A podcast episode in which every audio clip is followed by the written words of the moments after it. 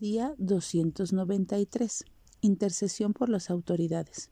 Exhorto ante todo a que hagan rogativas, oraciones por los reyes y por todos los que están en eminencia, para que vivamos quieta y reposadamente en toda piedad y honestidad.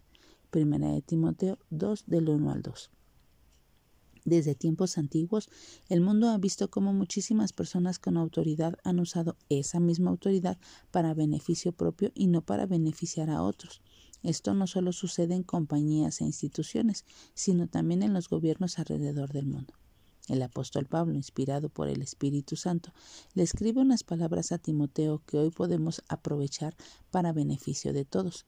¿Cuánto tiempo dedicamos a rogar ante el trono de nuestro Dios por aquellos que están en la cabeza del gobierno?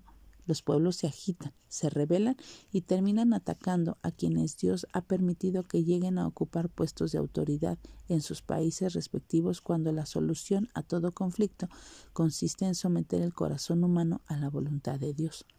Elevar una oración y también acciones de gracias por todos los hombres no parece ser el llamado que nos gusta escuchar del Señor al ver un mundo quebrantado bajo malos gobernantes.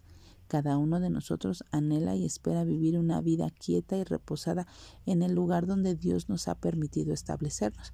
Pero si solo miramos al Señor y obedeciéramos su llamado, podríamos convertirnos en personas que interceden por los demás y en especial por quienes están en autoridad sobre nosotros para que Dios los bendiga y dirija sus pensamientos y acciones. Así que hoy pidámosle al Señor que nos ayude a ser un intercesor en lugar de un agitador para poder vivir de manera quieta y reposada.